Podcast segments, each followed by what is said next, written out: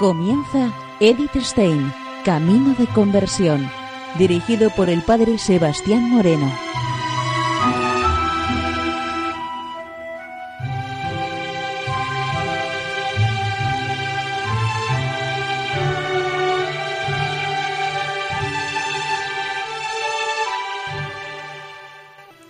Muy buenos días, nos de Dios. Seguimos conociendo a Edith Stein, Camino de Conversión.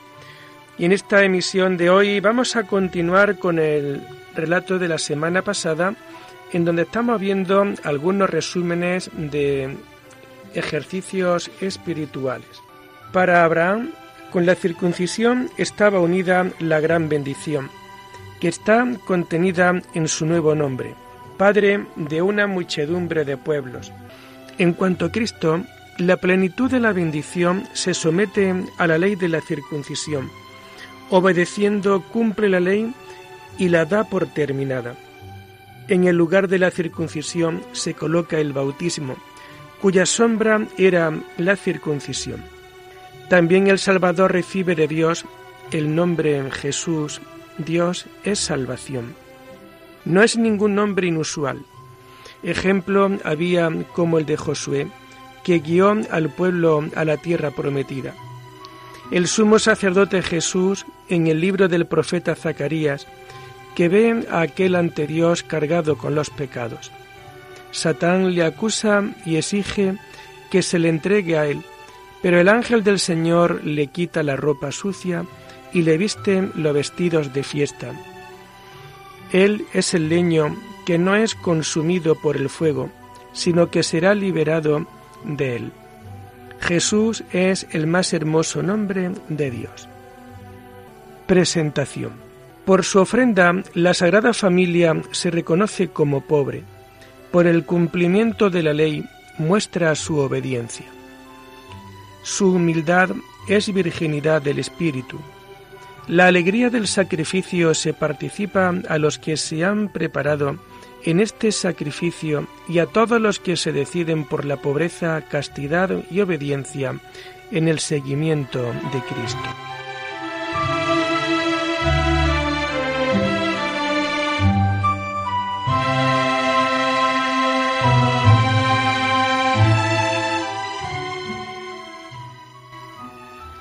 Lo que Ignacio entiende por consolación, algo distinto de lo que el padre Juan de la Cruz denomina alegría en el libro de la subida.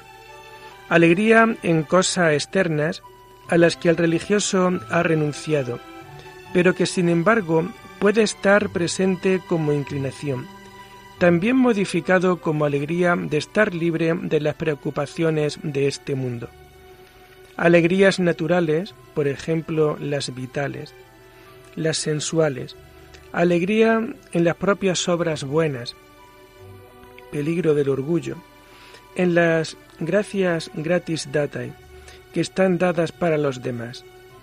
La consolación es siempre una gracia de Dios dada para la salvación del alma y por lo tanto de gran estima.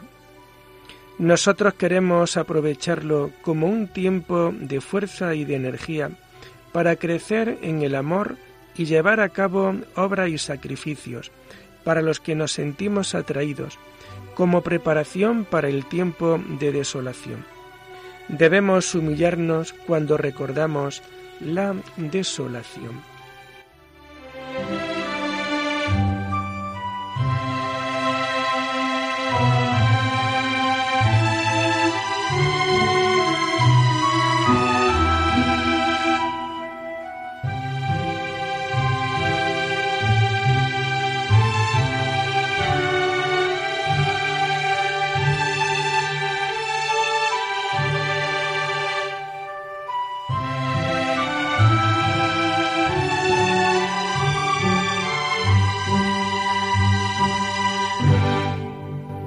Jesús de Nazaret, una vida de obediencia.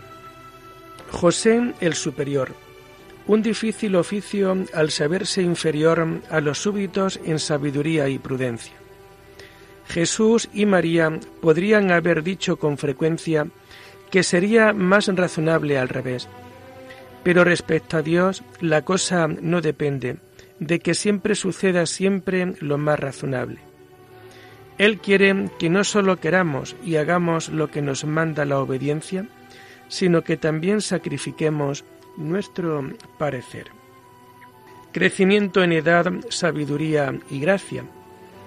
Es conmovedor que Dios hiciera posible que creciera. Así conoce Él las transformaciones que la edad trae consigo. Así puede entendernos. Él anhelaba en su deseo de Salvador el hacerse mayor.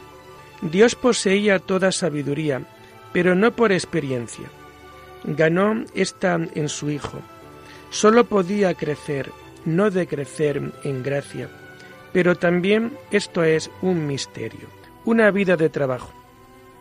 El sencillo trabajo manual es una gracia el poder estar en ello unido a Él totalmente escondido en Dios, en total normalidad, nada especial, de forma que el Evangelio nada dice sobre ello, y San Ignacio puede decir, parece haber ejercido el oficio de carpintero.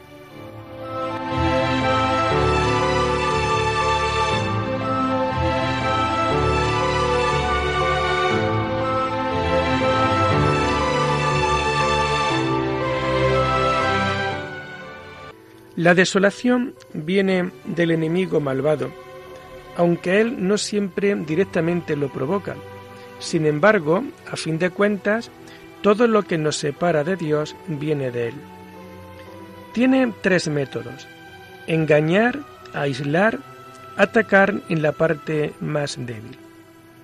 Engañar como una malvada mujer que huye cuando se le enfrenta, pero se hace cada vez más salvaje cuando se muestra débil.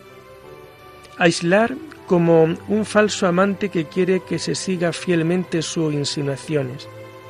Atacar en el punto más débil como un general ahorrando nuestras deficientes fuerzas. Por otra parte, los ángeles buenos son fuertes, pero el demonio es débil y busca influir con exageraciones. Hay que despreciarle y no preocuparse mucho de él. Jesús en el templo, el único acontecimiento extraordinario de su juventud. Una peregrinación. Dios está en todas partes, pero especialmente en los santos lugares. A Jesús se le encuentra allá donde está su Padre.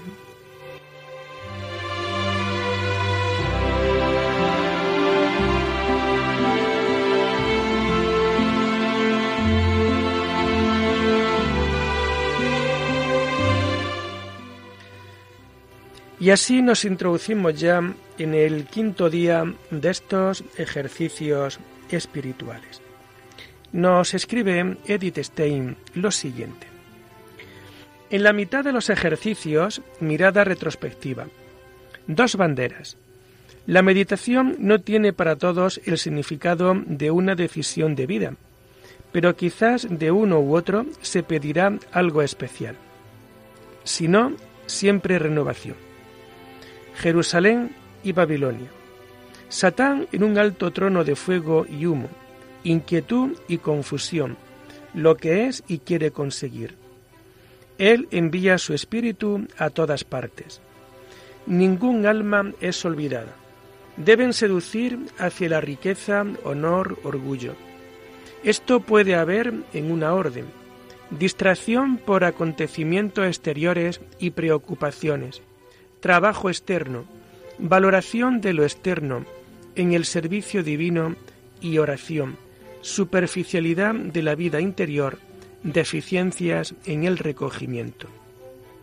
Efectos sobre el pensar de otros, sobre sus acciones y omisiones. Orgullo de la propia opinión, cada vez mayor desobediencia. Cristo, hermoso, bondadoso, envía a sus apóstoles y quiere mover a las almas a que amen la pobreza y el menosprecio, en tanto que se puede hacer en relación a otros sin pecar, para conseguir la verdadera humildad.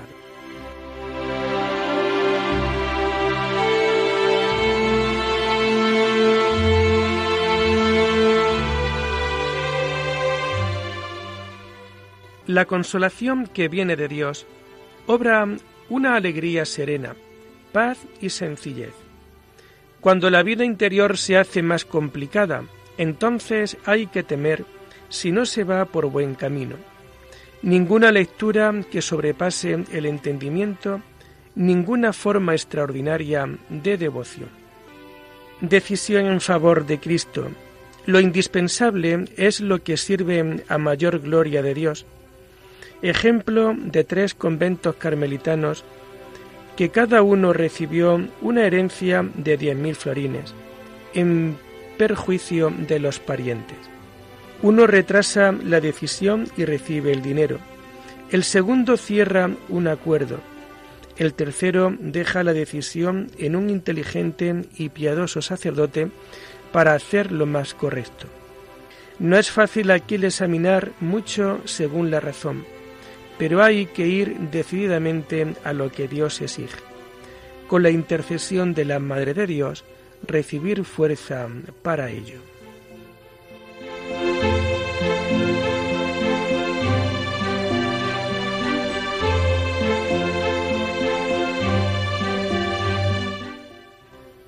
Jesús y la Samaritana. Un misterio muy querido por la Santa Madre. El agua viva con la que Jesús cumple la petición de la mujer es el Espíritu Santo, su comida, la voluntad del Padre que se ha cumplido en la mujer. El milagro de la gracia y la humildad de la mujer obran juntos. Ella cumple su misión en el pueblo de Samaria y no se deja contrariar cuando después fue humillada por ellos.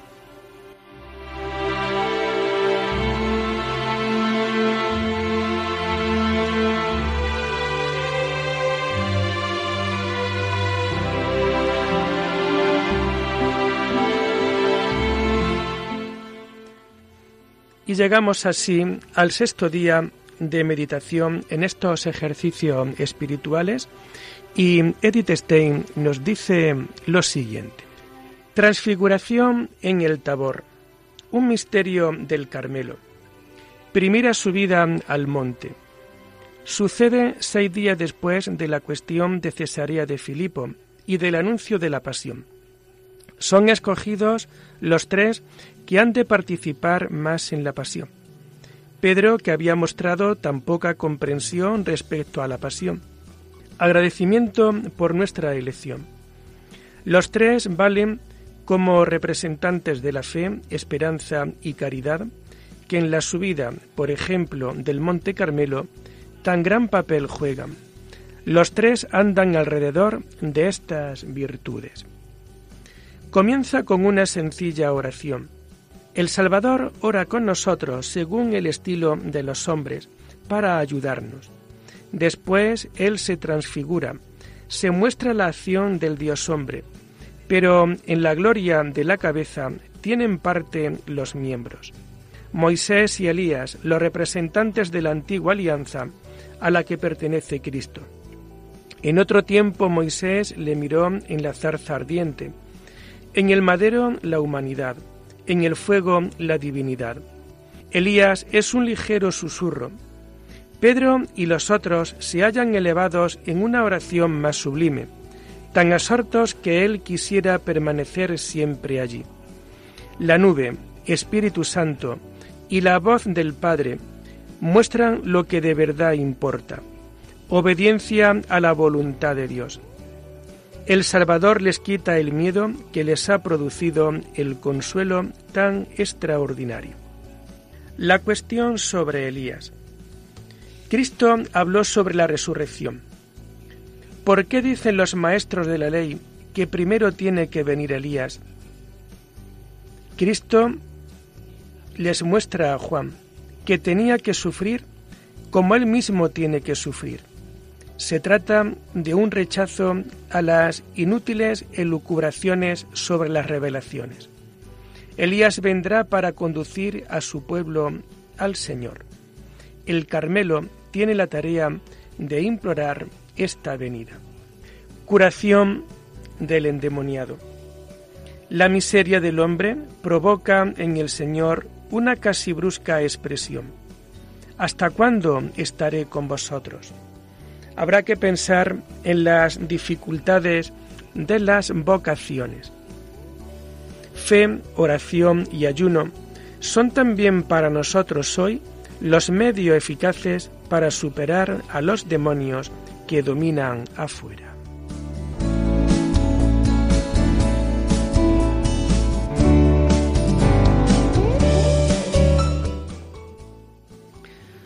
San Ignacio distingue tres tiempos para especiales decisiones. Aquí debemos hablar de dos, llamadas que sin duda vienen de Dios, Pablo, Mateo, por lo que se ve, él piensa aquí en las extraordinarias. Pueden sucederse en nosotros por medio de una visión. Aquí valen las reglas de San Juan. No desear tal llamada, la extraordinaria, no perder tiempo en ello, examinar su autenticidad, no preocuparse de ella. Lo que debe obrar en el alma como exigencia, también así se llevará a cabo de todas formas. Pero tal llamada hay que comunicársela al confesor, y si esto no se puede, examinar su contenido con la sana razón, con la palabra del Evangelio, con la ley de la obediencia un impulso del corazón que puede venir también de Dios o por motivaciones naturales. Hay que examinarlo con las mismas reglas. También si proviene de Dios, con esto no queda dicho que Él llegue totalmente a su meta. Puede tener por objeto otro buen afecto. Impulso al servicio misional.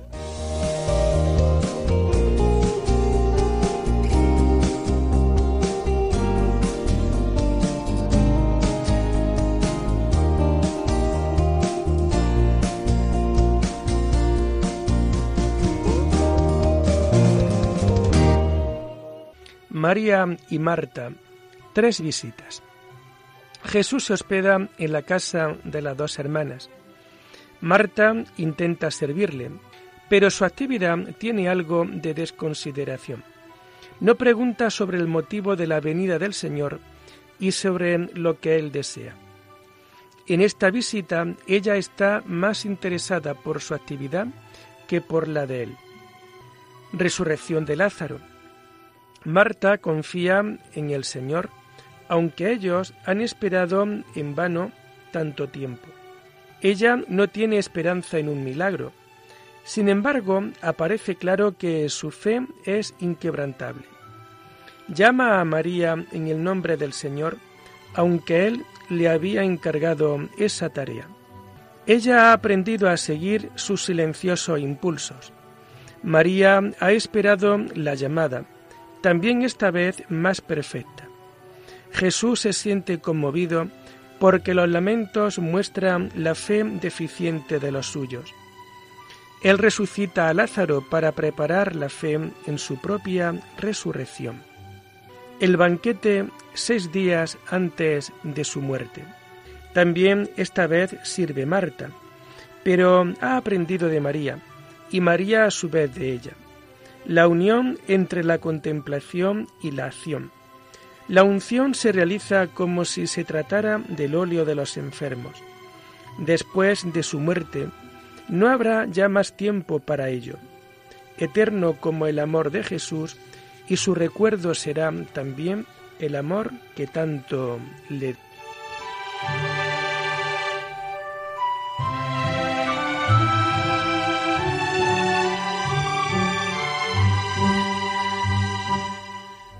Tercer tiempo de la decisión. Esto es cuando todas las fuerzas están tranquilas y aptas para la consideración. Entonces partir del fundamento. Tener en cuenta el pro y el contra cuando se trata de cosas importantes anotar por, por escrito. La decisión presentarla a Dios en la oración. Si interiormente no queda fortalecido con el consuelo, permanecer en la decisión tomada y continuar según su sentido. Como ayuda, imaginarse un hombre desconocido que desea toda la perfección. ¿Cómo se le aconsejaría? ¿O cómo se dedicaría frente a la muerte? ¿O pensar en el juicio? La última cena. Jesús ha comido con frecuencia con sus discípulos. Con el banquete de Caná comenzó él con su vida activa y con los milagros que fortalecieron la fe de los discípulos. Ahora termina con los milagros del amor. Es la cena pascual la que debía ser la última.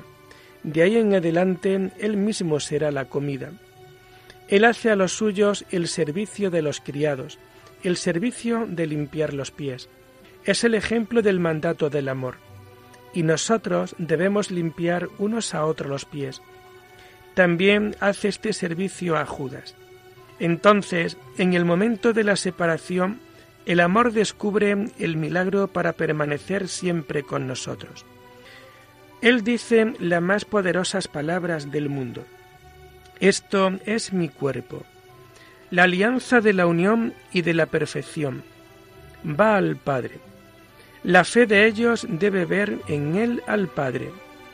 Él se dirige al Padre en la gran oración sacerdotal ruega por la glorificación como premio de su obra por la que Él ha glorificado a Dios, por la unión entre ellos y con ellos. El amor con que el Padre le ama, esto es, el Espíritu Santo, debe estar en ellos, Cristo en ellos, y con el Espíritu y con el Hijo también el Padre. Y este amor volverá al Padre, por Cristo en el Espíritu Santo.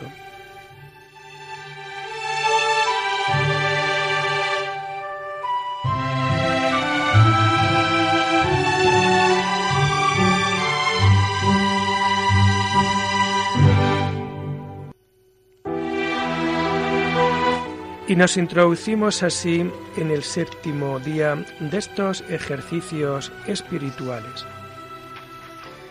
Tres grados de humildad. Primero, estar tan apartado del estado de los pecados mortales que ni por la riqueza, ni por el honor, ni por salvar la vida, no podrían pensar ni tan siquiera un momento en dejarle llevar. Segundo, de este modo es lo mismo ser pobre que rico, ser estimado o despreciado y dispuesto a dar incluso la vida antes de decidirse por un pecado venial. Y esto como la cosa más natural. Tercero, por asemejarse a Cristo, preferir ser pobre, despreciado y tenido por loco.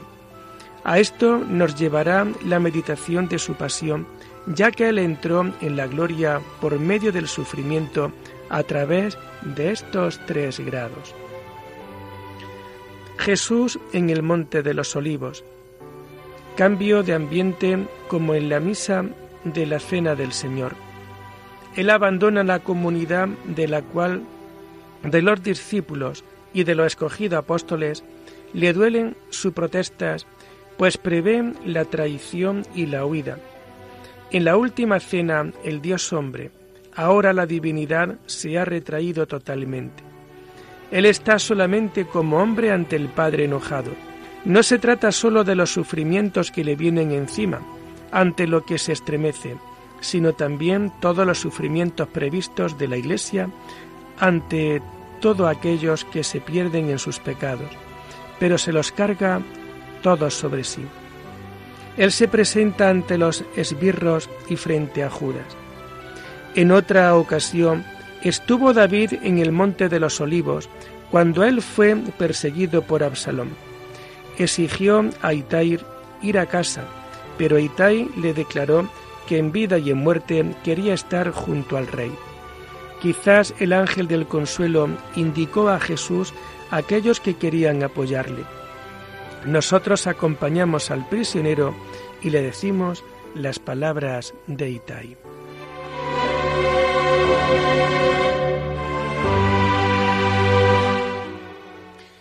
Y lo dejamos aquí por hoy, invitándoles a seguir profundizando en la vida y en el mensaje de Edith Stein. Hasta la próxima semana. Muy buenos días en el Señor.